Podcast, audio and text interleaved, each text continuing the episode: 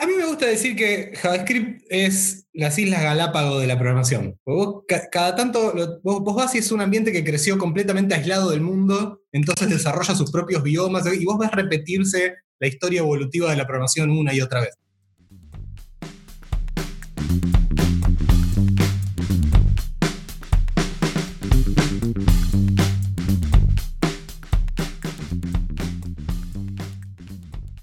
¿Qué tal? ¿Cómo están? Bienvenidos a Pojo y Nada, el podcast de Udwar, donde hablamos de programación y otros temas relacionados que nos interesan. El capítulo de hoy lo tenemos intitulado Historia del desarrollo web. La intención no, es hacer un repaso muy exhaustivo de la historia ni nada por el estilo, pero simplemente es entender eh, un poquito de dónde viene todo este tema del desarrollo web y por qué es como es. Y entender eso, entender los orígenes y entender los sucesos que se fueron dando y que fueron impactando, ayuda mucho a, entender las limitaciones del desarrollo web de hoy en día, de dónde vienen, y también a comprender que, bueno, que esas limitaciones deberían ir desvaneciéndose de a poco a medida que, esto evoluciona. O no, o quizás deberíamos, vamos a tener que lidiar con esas limitaciones de acá hasta el fin de los tiempos, pero, pero bueno, por lo menos entendiéndolas, uno puede saber a qué se está enfrentando. Eh, dicho esto, bueno, presento a, mis compañeros. Estoy con Alf, estoy con Gisela, estoy con Nico. ¿Cómo están? Excelente.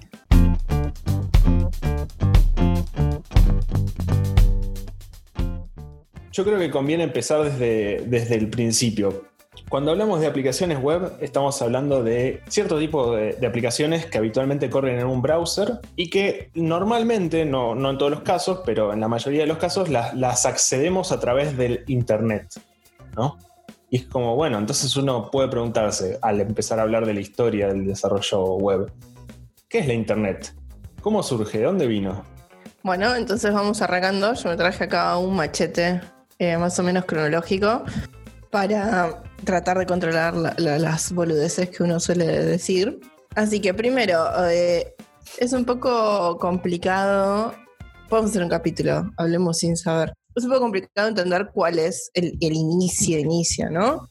Pero muchas fuentes que vas buscando coinciden de que más o menos lo ubican en la época de los 50, fines de la Guerra Fría. En particular, como que todo esto surge de claras eh, paranoias para, tratar de proteger información ante ciertos ataques y se empiezan a activar varios planes del gobierno, en particular en Estados Unidos. Y ahí surge esta agencia que se llama ARPA, que la idea es justamente investigar nuevas tecnologías con propósitos defensivos militares. Y a partir de ahí, bueno, después de ARPA surge, surge lo que sería la red galáctica. Me encantan los nombres igual. No sé si o sea, estoy, estoy, en una, estoy leyendo un libro de ciencia ficción, te juro. Genial, amé. Sí, muchas de estas cosas de hecho son inspiradas por historias de ciencia ficción. O sea, es, la Internet es una de esas cosas que primero pensamos como historia y después simplemente se dieron y hoy en día las tenemos. Sí, y hoy en día te, cuente, la cuentan y parece joda, ¿no? Argentina le lleva un cable que entra por las toninas y ahí ese cable nos da internet a casi todos. Y vos decís, eh, me estás jodiendo. No, no te estás jodiendo. Yo, creo que tendríamos que dejar de hablar del cable de las toninas como profesionales. debería ser un secreto de la industria. Van a empezar a surgir los pelotudos que van a buscar el cable. Para, para obviamente. Que es un tema muy interesante porque le saca tanto misticismo. O sea, nos dicen, no, ustedes que hacen magia, no, chabón, hay un cable nosotros que nos, preguntamos cómo hacer para enseñar qué es la computación y, qué es el Internet, mucha, mucha gente piensa en la nube y mira para arriba y en el aire. Y, no, es un cable, está en el aire por casualidad, está en el aire desde tu computadora hasta el router, y después del router hasta la otra computadora va todo por cable. O sea, e, es muy interesante eso porque es una concepción, misconception, un, un problema muy común a la hora de concebir Internet. Pero no, son cables y son eh, computadoras enchufadas entre sí. No sé, que eventualmente llegue un cable no quiere decir que no haya magia todo alrededor. no, es que das vuelta el celular y tenías un cable que no habías visto. En algún lugar esto se vuelve aéreo y mágico. Hay torres involucradas. Claro, claro, bueno, las torres de los celulares son claras. El tema es que hay, hay, una confusión, por ejemplo, común, que es que Internet es los satélites. Y es muy, muy bajo el porcentaje de internet que hoy es satelital. Porque Por además ahora. no conviene por un montón de razones. Por ahora, por ahora. Por ahora no conviene porque no es un buen medio. O sea, nada supera el buen cable. es mucho más confiable Sí, el buen cable. Aparentemente, según. Amazon, los camiones De pendrives. llenos de pendrive. bueno, nos fuimos un poco Entonces- por las ramas. Bueno, Pero- pero, entonces es simplemente eso, o sea, in- internet es eso, son un montón de compus enchufadas y lo que vos haces cuando entras a una página de internet no es nada más ni nada menos que pedirle una compu, dame cosas. Esas cosas son Eh, texto.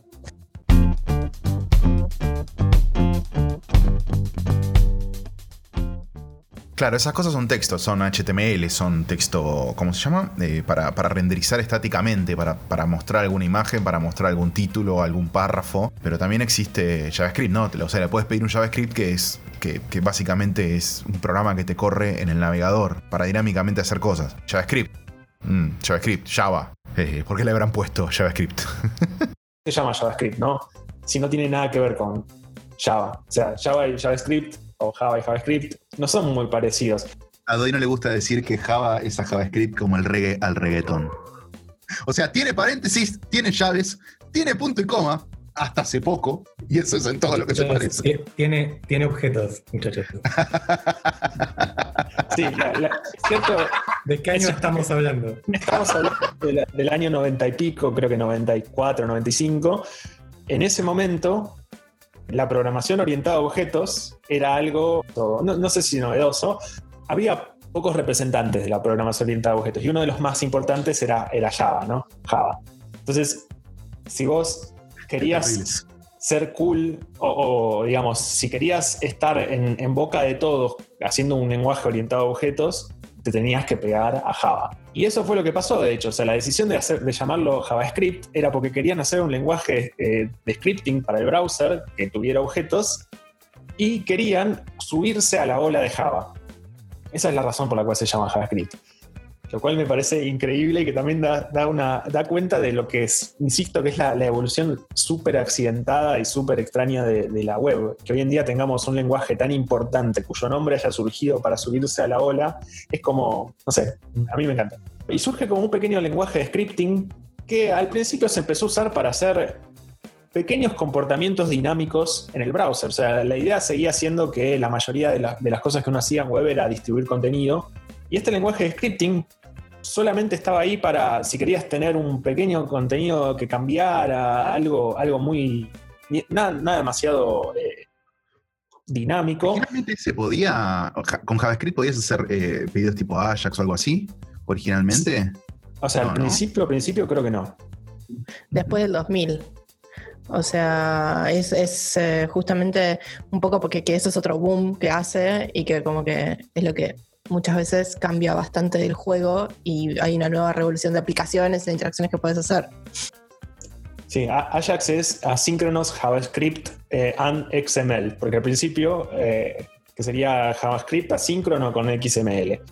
O Sí. es un equipo muy conocido de fútbol. Sí, sí, o, o un guerrero griego que peleó muchas cosas, es Ajax. Pero bueno, en, este contexto que estamos hablando es básicamente el nombre que se le dio cuando se empezaron a hacer eh, llamadas por, por JavaScript para pedir contenido de la web y actualizar la, la página, una partecita de la página, que esa fue una, una novedad también que se, que se introdujo en un momento. Vos no actualizás toda tu página cuando, cuando querés cambiar un contenido, sino que simplemente haces un pedido a tu servidor, obtenés la parte que cambió y la renderizás. Los primeros pedidos Ajax, de hecho, también devolvían HTML. Y lo que hacía el, JavaScript era reemplazar una parte de HTML por otra. Esa fue la primera, la primera implementación. Uno de los problemas que hubo desde el comienzo es que JavaScript no era un estándar. JavaScript fue algo que primero se agregó como una idea en, en- en un browser, que creo que fue Netscape, el primero que lo tuvo. Entonces, bueno, como teníamos ese problema de que JavaScript no era, no era una cosa única, teníamos Internet Explorer, teníamos Netscape, cada uno tenía su propio JavaScript, surgieron cosas como jQuery. Que jQuery lo que hacía era básicamente hacer, entre comillas, fácil un montón de cosas que hacer entre los distintos navegadores era, era imposible. Y por un tiempo, y cuando estamos hablando de, un tiempo, estamos hablando de fácil 10 años, todo sitio web que tenía mucho JavaScript tenía jQuery. Igualmente lo que terminó pasando con todo esto es que eh, rápidamente llegamos a los, a los límites de, de, HTML, JavaScript. Había ciertas cosas, como era un lenguaje de scripting y en un principio nadie se había preocupado por hacerlo funcionar rápido, muchas aplicaciones de tiempo real o, o muy interactivas no se podían hacer. Entonces surgieron cosas como Flash, Flex, las applets, ActiveX. Eh, no sé si se acuerdan de, de esas cosas, creo que la, la más conocida es Flash. Eh, pero. Que por cierto, a fin de año muere. Que por cierto, a fines de este año muere. Ah, lo vengo escuchando hace como cinco años, eso, chicos. Está muriendo, me da una pena enorme. Yo trabajé un tiempo con Flex y la verdad, hoy trabajo con JavaScript y JavaScript no está a la altura de Flex. Lo tuve que dejar de usar, porque claramente se murió, se extinguió, no lo voy a seguir usando. Pero extraño muchísimo el- las herramientas, el lenguaje y las posibilidades que te daba. Sí, ActionScript, 6, eh, ActionScript 3 es lo que. Tipo. Eh, eh, Extraño mucho cómo sus objetos no se iban cuando se agarraban de las manos entre ellos. Abrite, abrite una consola para ver cómo el Chrome te va comiendo la RAM mientras vamos hablando. ¿Quién? O sea, yo estoy en un proyecto que tengo que reiniciar todos los días el browser porque me comió 4 gigas. Dejate de joder. No, muchachos, te- tenemos que saber distinguir la nostalgia de, de lo- los campos técnicos. No, de, de ninguna manera ActionScript fue, fue tecnológicamente avanzado o interesante, ni para su época. O sea, hizo cosas que no se podían hacer de otro modo, ganó una carrera armamentista en su momento y luego no saltó a los celulares. En el momento en el que no pasó a los celulares, la tecnología este, se, se condenó.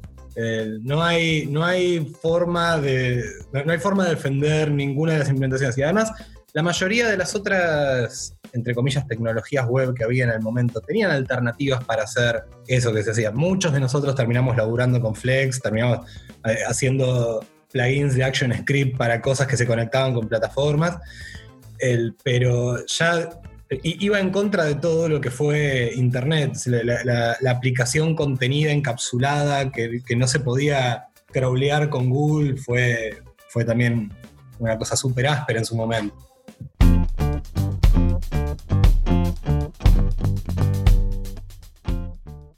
Entonces, me parece que hablamos bastante ya de cómo estaba el mundo, las razones, cómo es que pasamos de la nada a que funcione esta cosa maravillosa que es Internet. Pero algo que a mí me gustaría que hagamos eh, más como un zoom in es como desde el 2000 hasta la actualidad y hablar un poquito de eh, la evolución, las herramientas, cosas que fueron cambiando el mundo de desarrollo web a para llevarlo a lo que lo conocemos hoy. ¿no? Por ejemplo, una de las cosas que ha- hablamos un poquito antes, pero me gustaría remarcar más, es, por ejemplo, jQuery. Cómo es que jQuery modificó a lo que estábamos acostumbrados a, trabajar y a programar en su momento, ¿no? Y esto pasó más o menos en 2006. Bueno, no sé si se acuerdan, pero antes de, de jQuery, todos los browsers, como siempre, se odiaron entre sí y tuvieron un montón de problemas y siempre fue muy complicado hacer que una aplicación funcione bien en distintos browsers. Y una de las promesas de jQuery era que era multibrowser, ¿no? Y ahí como que todos nos emocionamos y además tenía el signo pesos adelante. Que fuera multibrowser en realidad se traducía en que tenía un montón de ifs. Que todos esos ifs los tenía jQuery y no los tenías que escribir vos. Si no, tenías que estar vos preguntando qué browser era. Nunca había pensado lo del pesos. Ah, Dinero. sí, verdad. Promete dinero y después solo da dolores de cabeza. Pero siguiendo con esta línea de tiempo, más o menos por 2009 aparece Node.js. ¿no? Y ese sí me parece que, que es un hito que al menos desde mi perspectiva es muy, muy, muy, muy importante. No sé el resto ahí qué opina. ¿Qué, qué les pasó cuando apareció Node? Bueno, la, la aparición de Node, digamos, por si alguien no, no conoce la tecnología, la aparición de Node marca el punto de inflexión en donde era ridículo considerar tener el mismo lenguaje de los dos lados del cliente y del servidor y cuando empezó a ser creíble que se podía lograr así, eso trajo consecuencias importantes en términos de las búsquedas laborales y, y de dónde iban los proyectos. Cuando de pronto el que ponía la plata escuchó que podía tener al mismo programador de los dos lados, empezó a, a darse vuelta toda la tortilla. Y de, de hecho, hoy en día, un, un término que, que, se gusta mucho en la industria, por más que sea bastante falopa, es el término de, de programador full stack, que es una construcción que probablemente se empezó a popularizar a partir de, eh, desarrollo de Node, porque era, era bastante raro que alguien dominara frontend y backend, siendo que tenías que considerar todas tecnologías diferentes, todas herramientas diferentes y todos problemas distintos también. Sí, no es que no existían igual los full stack antes, pero es cierto que después de la llegada de Node se volvió como algo muchísimo más accesible y sobre todo para las, personas me parece que, que justamente hacen las búsquedas laborales y todo eso, es como que de repente no tenían que buscar. Las búsquedas laborales siempre fueron por lenguaje en general. En el caso de, Node.js tenías esa, esa, ventaja, podías buscar un único lenguaje y decir full stack JavaScript, por ejemplo. En cambio, si querías buscar un, full stack, en, antes tenía que ser full stack Java, JavaScript, todo lo que sea. Dudo que existan ahora los full stack. Eh, no, quiero hablar, del pasado, pero sí un punto de inflexión en términos de que eh, antes era ridícula la idea de que JavaScript fuera un lenguaje en seco, como pasa con todo, ¿no? El vos ves algo que es, tiene un propósito, está siendo usado por una cosa específica, entonces todos los que se creen mejores se, burlan y lo señalan con el dedo. De JavaScript que era un lenguaje mal hecho, un lenguaje tonto, porque era eh, interpretado en lugar de compilado, porque el, string con el 1 es igual al número 1 y otra serie de, cosas que los puristas le señalaban, de pronto pasó a ser una tecnología que amenazaba con copar los servidores también. Y sobre la cual además había un montón de gente eh, mal que mal formada. Eh, para mí eso cambia bastante, ¿no? El juego. Porque como que de alguna manera eh, había como una línea bastante grande entre backender, frontender y las cosas que hacía el backend, las cosas que hacía el frontend y ahora de alguna manera justamente se empezaron a perder ciertos o, compartir justamente conocimientos entre distintos aspectos de la aplicación. Y muy cerquita, que sale Node, se empieza a popularizar mucho, por ejemplo, un framework que es imposible no nombrarlo, que es Angular 1. Hoy lo pensamos y es súper obsoleto en su momento, pero en su momento fue el boom, de la explosión de todo, que como que el, el que ganó esa emoción de los frameworks. Y también estaba el signo pesos. Estoy empezando a ver un patrón. Estaba el signo pesos, había problemas de inyección de dependencias, todo, todo lo que un buen framework tiene que tener. Yo creo que las herramientas como Angular, habían varias, alguna fue más popular que otra de forma anecdótica. Lo que empieza a mostrar es la emergencia de patrones que antes eran considerados patrones de UI de escritorio, MVC, MVP, MVCC, construcciones que uno tenía asociada a tal vez un poquito más prolijas, un poco más teóricas, en un lugar en donde antes eh, jQuery y, el pedido, bueno, dame tal campo, dame tal elemento del DOM, ponele este, este handler para cuando se mande un evento y vemos qué pasa. Eso empezó también a traer un poco de atención a diseñar del lado del frontend. Entonces empezó a hacer un, poquito mejor visto la idea de meterle un poquito más de diseño y un poco más de orden y pensar cómo se hace para extender una aplicación. Y al mismo tiempo eso hizo que las aplicaciones de frontend fueran más escalables. Fue una situación parecida a la que pareció programación orientada a eventos, cuando hacíamos primero las, las ventanas en ActionScript, era, hacíamos primero las ventanas y después mandábamos el comportamiento atrás asociado a cada uno de los componentes. Esa era la manera como estábamos acostumbrados a hacer UI en el frontend también. Y a medida que se fue eh, migrando tecnologías basadas en las ideas que estaban atrás del desarrollo backend, probablemente producto de que los backenderos ahora también estaban aprendiendo JavaScript, también estaban trabajando y también habían ideas que iban y venían, muchos de los problemas que no sabíamos que teníamos en frontend se fueron identificando y se fueron aplicando las soluciones que ya conocíamos.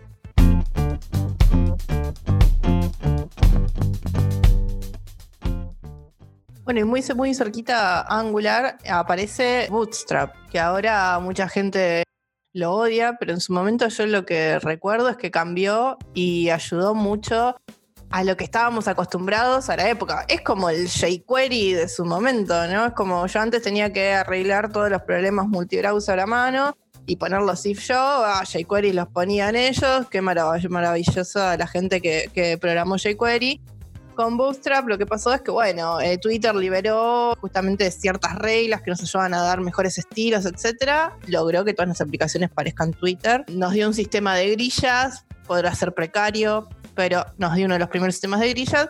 Le tengo respeto a Bootstrap. Sí, yo diría que Bootstrap, su principal aporte fue hacer que CSS no fuera una cosa inentendible y inescrutable en donde tenías que entender de un montón de reglas absurdas. Bueno, no, digamos absurdas, pero un montón de reglas oscuras. Y en cambio con Bootstrap era todo muchísimo más sencillo. La página, yo me acuerdo que la página de documentación de, de Bootstrap la podías leer en una tarde, entendías todo lo que, lo que necesitabas. Y otra cosa que hacía era que por defecto te daba construcciones responsive, que podías usar para, hacer sitios web responsive, que para el año que salió Bootstrap era una cosa importante, digamos. Creo que Bootstrap principalmente fue deprecado por Flex y otros avances de, bueno, por CSS3. Sí, también porque el responsive que, que daba en teoría, que no era un responsive de verdad, etcétera, pero o sea, me gusta marcarlo como que para mí sí marcó bastante eh, lo que siguió y bueno, nos ayudó a empezar a darle entidad a este problema que era justamente, bah, problema, desafío, le dicen la gente de New Age. Uno no tiene problemas, sino que tiene desafíos. Es justamente cómo presentar la información de forma ordenada y clara y, y, y multidispositivos. Más o menos también por 2012, acá en esta línea de tiempo que encontré por internet, me dice que empieza a aparecer Webpack. Mira, yo pensé que era mucho más moderno. Pero bueno, parece que andan dando vueltas de 2012. ¿Y qué, qué hacía Webpack? ¿Qué hace Webpack? Todavía, ¿Qué hace Webpack? Todavía lo tenemos adentro. ¿Qué no hace Webpack? Webpack sería mi pregunta. Tenemos esa tendencia a tratar de crear un Leviatán que nos arregle todos los problemas juntos. Caemos una y otra vez en la mentira de que con un archivito de configuración podés configurar todo y, reinventamos, reinventamos los bins una y otra vez y reinventamos siempre, cometemos siempre los mismos errores. De hecho, yo diría que Webpack para mí es el Maven de, de JavaScript hoy por hoy. Todas las tecnologías van a la misma tecnología, todas fluyen en la misma dirección. Si les da suficiente tiempo y recursos, todas terminan siendo. ¿Cómo se llamaba la que, la, que inyectaba dependencias y luego explotó en Java? Spring. Spring, gracias. Siempre tengo que hablarlo con el psicólogo, pero siempre lo bloqueo. En realidad se llamaba Spring Beans, pero bueno, no importa. Eso, eso, eso solamente los, verdaderos javeros sabrán la diferencia entre si estoy hablando de todo Spring o no, pero cuando usted menciona eso, es Spring. La, cuestión es que eso, es como la sopa, el puchero, el asado. Si le das suficiente tiempo, son la misma comida. Le seguís poniendo cosas, le seguís poniendo cosas cuando te querés acordar. Bueno, y muy, muy, muy cerquita a todo esto, también en 2012, hace su aparición TypeScript. Hay que entender también que la tarea de TypeScript era complicada, venía a tipar JavaScript, que era el lenguaje más caótico, por decirlo de una manera, por lo menos de los lenguajes mainstream. Yo honestamente, la verdad es que se nota que TypeScript está muchísimo más maduro ahora que seguramente lo que fue en 2012, ¿no? Pero la verdad es que como que surgen varias cosas en paralelo y ahí como para un brevísimo aporte.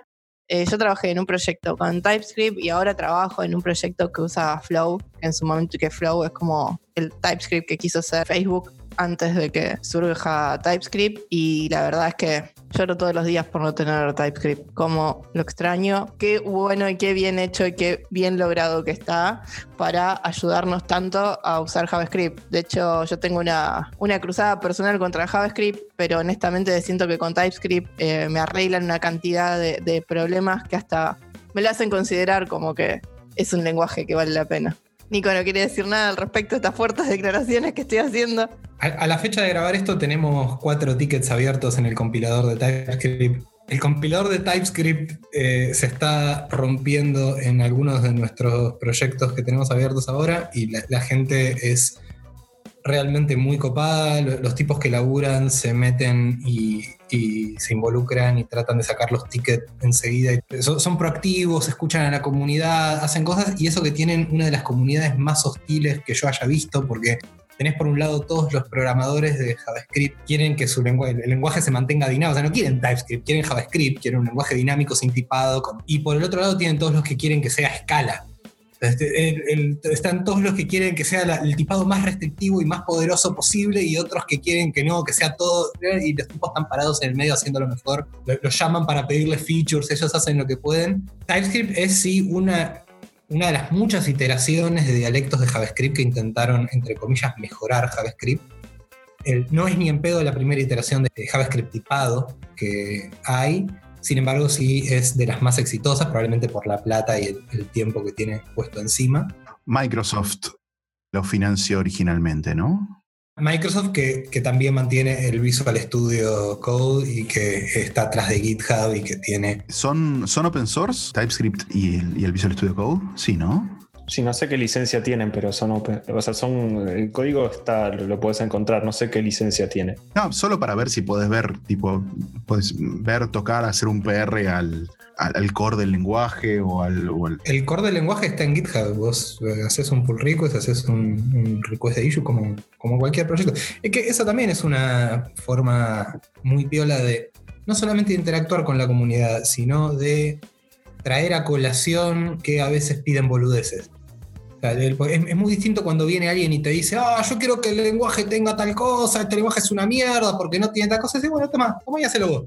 Hacé un pull request. Hacé un pull request y yo te lo, yo te lo marcheo. Y entonces ahí da, das la oportunidad de que alguien vea que a veces las complejidades que hay atrás o las razones por las cuales algo está hecho de determinada manera son reales, tienen un propósito.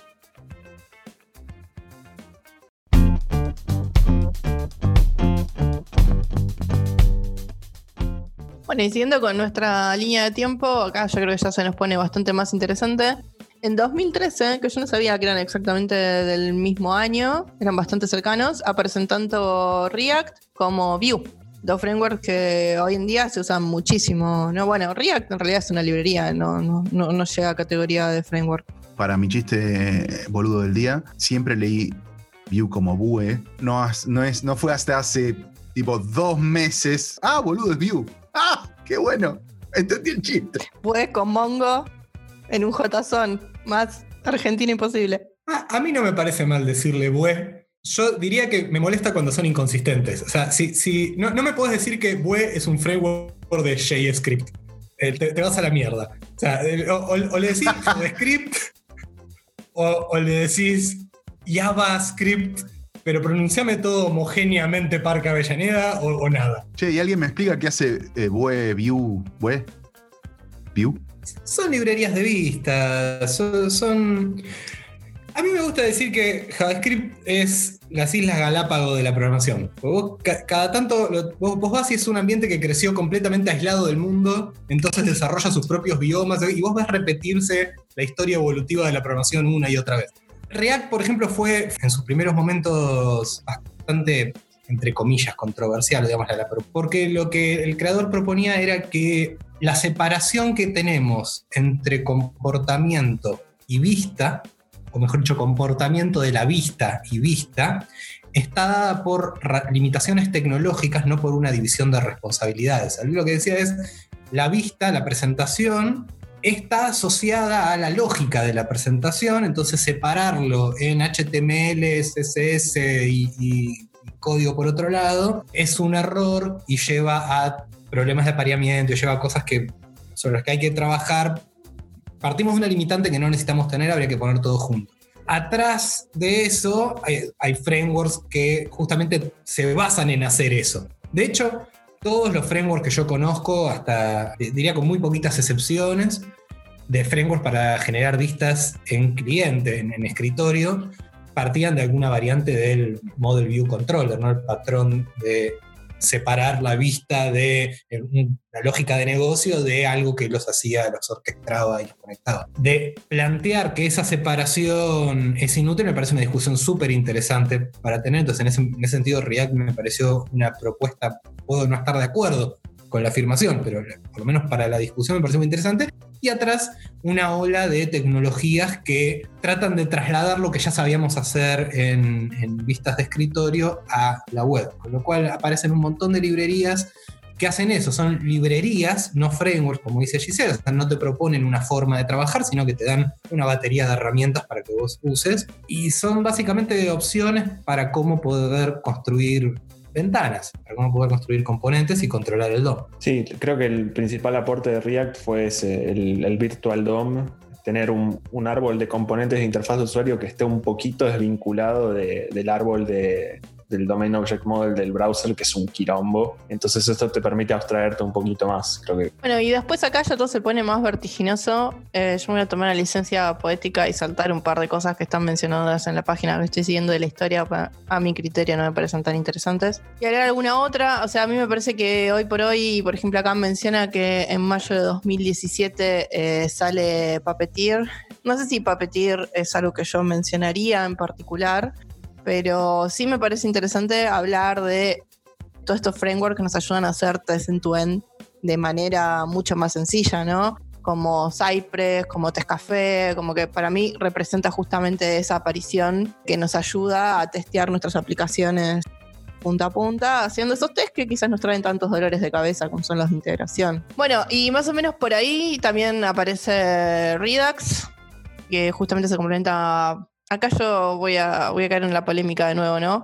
Redux en teoría vos lo puedes usar con cualquier framework y justamente lo que quiere arreglarte es el manejo de estado.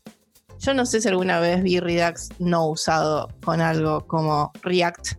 Justamente se complementa muy bien y me parece que surgieron juntos. Acá quizás no sé si Nico, Pablo, que tienen más experiencia en el tema. Redux está basado en Elm, que era un lenguaje de propósito específico, funcional. Básicamente planteaba un ciclo, o sea, como se decía en funcional, pensás la aplicación como una iteración de estados, no tenés efecto, no puedes modificar el estado, entonces lo que pensás es una sucesión de transiciones de estado, y luego lo que hacía era tener un único estado global para toda la aplicación y eh, trasladar ese estado a los distintos componentes cuando los necesitaba, con la ayuda de una serie de construcción. De ahí tomamos que todas las aplicaciones tienen que hacerse con un estado global por alguna razón y decidimos aplicar un mecanismo que a mí no me encanta para obtenerlo en lugar de hacer algunas cosas más sencillas y muchas veces la, decisión de hacer eso eh, sí creo viene de la mano de React. React y Redux van bastante de la mano porque eh, React tiene ese problema. React es una construcción eh, en cascada. las distintas partes de React se van dibujando contenidas una dentro de la otra. Entonces, decidir qué parte de la aplicación actualizar es una porción muy importante de optimizar tu página. Con lo cual, con Redux vos podés combinarlo para que un, un, cambio de estado de determinada naturaleza gatille un cambio solamente en una porción. En papel se llevan bien, en la práctica yo no soy muy amigo de, esa idea, me gusta mucho la programación funcional, me gusta mucho la idea como concepto, pero la idea de trasladar todos los estados a un estado global me parece que no calza con todos los modelos, creo que nos fanatizamos, fuimos muy rápido por eso, pero hoy es eh, bastante popular. Sí, en mi caso en particular yo creo que no lo he visto tampoco usado en, en muchas aplicaciones que no sean hechas con React, pero también porque Redux eh, es básicamente la implementación de una, de una arquitectura que propuso eh, Facebook cuando, cuando tenía sus aplicaciones React. Ellos te dicen, te damos esto que es una librería, no es un framework. La idea es que como te estaban dando una librería en un framework,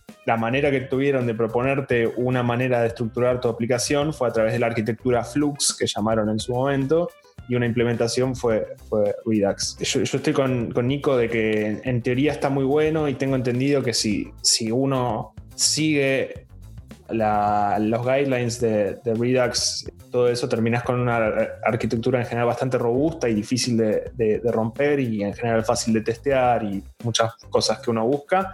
Pero en la práctica lo que tiene es un boilerplate enorme y una, una cantidad de cosas repetitivas que que cuesta un poquito acostumbrarse y que creo que la sensación que uno tiene es que le falta una vuelta de tuerca para llegar a ser algo realmente unívocamente mejor. De las últimas cosas que tengo acá marcadas, por ejemplo, acá marca que en 2016 aparece Storybook. Me parece interesante justamente pensar que nos dimos cuenta que la vista era algo tan complejo en sí mismo que ya incluso tenemos como aplicaciones que proveen documentación y ejemplos, etcétera, de cómo usar nuestros propios componentes, ¿no? Como que ya de alguna manera eso arraigamos tanto el hecho de que cada uno debería de generar su propia librería de componentes que hasta usamos este tipo de herramientas para eh, mostrar y contar estas historias para que cada uno sepa cómo deberían de usarse los componentes de nuestras aplicaciones, qué interacciones admiten, cómo se ven, etcétera.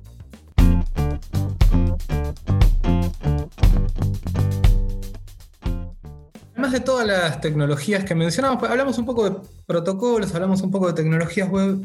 A mí me parece que la gran mayoría de los hitos de, de cambios tecnológicos de Internet no vienen de la mano de nuevas tecnologías, sino las nuevas tecnologías son reactivas de problemas que nos vamos encontrando, de cosas que tienen naturaleza más humana o más relacionadas con el uso. Uno de los, puntos fundamentales, pronto todos tenían internet, todo el mundo tenía internet, todo el mundo tenía una conexión que no requería tener el teléfono colgado, y de ahí en adelante la capacidad de una persona de consumir cosas de Internet eh, explota. El, siguiente hito importante puede ser cuando eh, de pronto nos dimos cuenta que podíamos tener Internet en el teléfono. Lo que quiere decir para el desarrollador es que de pronto todas las páginas que hiciste están mal, porque tus páginas no se ven un carajo en el teléfono. Entonces ahora de pronto necesitamos descubrir la manera de que las páginas funcionen en los teléfonos. Y por supuesto lo primero que hacemos es hacer dos páginas pero e, eventualmente emerge una tecnología que te propone, no, mira, eh, si, escribís así o usás esta herramienta, la página que escribiste para la web va a servir en los teléfonos. Luego, por supuesto, descubrimos, no, eso no funciona, necesitamos algo que se compile a nativo en los teléfonos, porque ahora los teléfonos, además de poder mostrarte páginas, también tienen sus propios quilombos y quieren tener sus propias notificaciones, sus propias cosas. Otro giro interesante eventualmente termina siendo cuando tomamos lo que nosotros considerábamos que era para lo que servía la Internet y lo empezamos a escalar y lo empezamos a explotar más y más y más y de pronto tenemos mercados enteros que giran alrededor de Internet y construcciones que directamente no, tienen sentido en el mundo real. tenemos, tenemos monedas que no existen y tenemos la necesidad de minarlas y tenemos la necesidad de, de, comunicarnos con entidades que no están ahí, hacer que las aplicaciones que inventamos se comuniquen entre ellas y todo eso acarrea cambios de tecnología. Pero más lento y más importante todavía para mí es que en algún momento le fuimos dando lugar a más y más profesiones y, Internet y el desarrollo de Internet fue menos y menos un nicho de la gente técnica con sus habilidades tuneadas en, pos puramente de lo técnico. No sé si decirle teoría, pero hay, como una, una, um, historia que dice que los griegos no conocían el azul, los griegos eran incapaces de ver el color azul, porque si vos lees vos no, porque no sabes griego, pero eh, alguien que sabe, eh, lee eh, los, libros que vienen de ese tiempo, lee, no, te voy a decir los papers, porque, pero lee las cosas que nos fueron dejando. El color azul no se menciona. Cuando hablan del cielo, lo, describen como terroso. Cuando hablan del mar, lo describen como verde. no hay ninguna mención al color azul. Y, si vos ves cómo era el Internet en los 90, los, del futuro van a pensar que éramos todos daltónicos y no distinguíamos el violeta del rosa. Éramos incapaces de ver tipografía. Todo era con, unos colores horribles tirados uno encima del otro.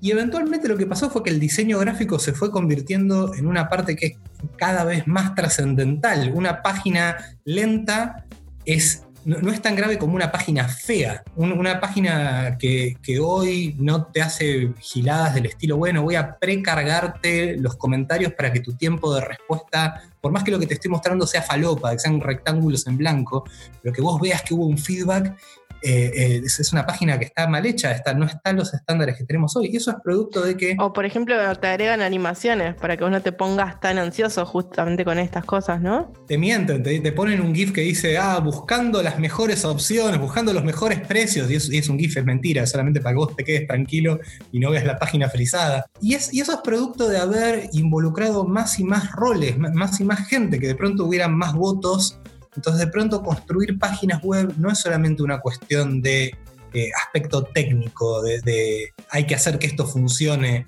y que funcione rápido. De pronto también tiene que ser lindo y tiene que ser prolijo y tiene que ser eh, mantenible o legible para gente que no necesariamente toca código. Hay muchas más manos y también cada vez hay gradualmente más tendencia a que se puedan construir páginas y herramientas sin necesidad de programar. Hoy podés ver en, cualquier publicidad de YouTube, podés ver eh, una, alguna herramienta que te, promete que te va a construir tu sitio web sin tirar una línea de código. y, funcionalidades complejas, eh, mecánicas de compra, abstracciones de, más alto nivel, que de alguna manera también hace que uno se replantee cuál es el rol de un desarrollador web hoy. No, puede ser que hoy el día a día de un desarrollador sea programar carrito de compra. Eso ya un poco ya está resuelto. Entonces eh, hace que uno se tenga que replantear cómo hace las cosas y le da tiempo a pensar reiteraciones de tecnologías y, de ideas. Si tuvieran que especular a dónde va la Internet, ya, ya hablamos, ya hablamos de dónde viene. ¿Cuál, ¿Cuál va a ser el siguiente giro? Que no les pido que se vayan a, a hacer futurismo, ¿no? si no siempre terminamos como lo supersónico, pero ¿qué, ¿cuál les parece que va a ser el siguiente giro que va a tener el desarrollo web? Si yo tengo que adivinar, no, muy lejos, ¿no? Bastante cercano. Para mí la joda viene con la onda de las Progressive Web Apps y justamente que cada vez tenés que, o sea, ser más inclusivos con las tecnologías que tenemos. Y buscar darle una vuelta de rosca más a la web y con todas estas ideas de Grateful Degradation, etcétera, donde vos provees distintas experiencias según el dispositivo que te está usando y desde te puede, deberían de poder usar tu, tu página web desde con un celular, un feature phone, un no sé qué, hasta con el modelo más avanzado de browser, etcétera. Para mí, me parece que viene más por ese lado. Y también hay una vuelta a los inicios oliéndose de justamente eh, pasamos de tener toda la renderización de las, de las aplicaciones en el backend, después el, era en el cliente, iba por el cliente, y después nos dimos cuenta que eh, un poquito en un lado, otro poquito en un lado. Como que a mí me parece que lo más interesante justamente pasa en esta escala de grises, como que no, no quiero que pase o todo en el cliente o todo en el servidor. Me gusta que las cosas pasen en el medio y estar preparados para. A mí algo que me toca de cerca, que no sé si es lo más importante que se viene, pero que es lo que yo estoy viendo, por lo menos en, en mi trabajo, es para hacer aplicaciones altamente int- interactivas o videojuegos o cosas por el estilo, una vuelta al código, no, no voy a decir de más bajo nivel, pero sí la compilación a, código máquina, digamos, que compilan a, WebAssembly y cosas así, con los problemas que va a cargar eso. A mí me gustaría hacer que realmente más gente tenga internet. Me, cuesta un poco pensar en, o sea, e- e- el futuro internet para mí, no sé si es o si, si será, para mí debería ser más inclusivo, como decía Gise. Eh, Gise hablaba creo que de algo un poco más técnico, de, de que, bueno, una forma de hacer que las apps sean más inclusivas es que requieran menos consumo de internet, por ejemplo, haciendo una progressive web app o que funcionen offline directamente. Y también garantizar como cierto acceso a esa información que hoy por hoy, afortunadamente, los celulares lo han, lo, ha- lo han hecho llegar. O sea, hoy por hoy podemos decir que una gran, gran mayoría de, de hogares, en Argentina al menos, tienen internet y tienen una computadora sencillamente por el celular y no con las ventajas que tiene una computadora ni con las, las diferencias con el teléfono, que quizás es para otro capítulo eso pero, pero sí Internet y esa llegada a un Internet eh, más eh, popularizado es una forma de reducir la brecha que hoy hay. Pa- pa- Para mí, para mí es para el otro lado.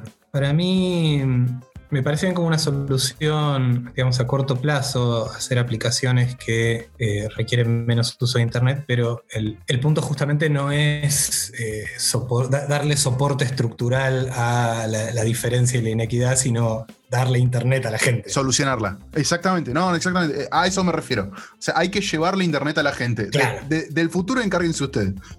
Yo creo que sí va a pasar en términos de. No, que se va a arreglar el mundo, eso no, creo que se vaya a pasar.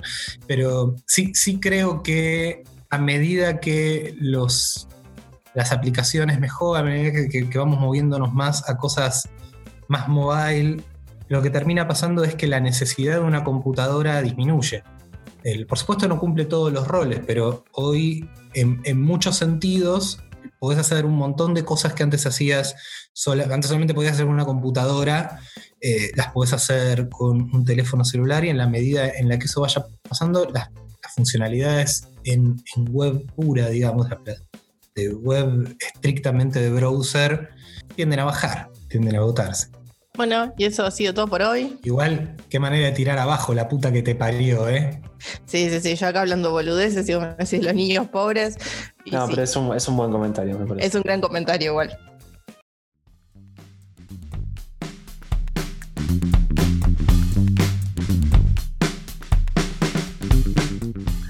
Quieren comunicarse con nosotros, nos pueden escribir a pojoinada.ucbar.org o también con el hashtag Pojo y Nada Podcast en Instagram o en Twitter.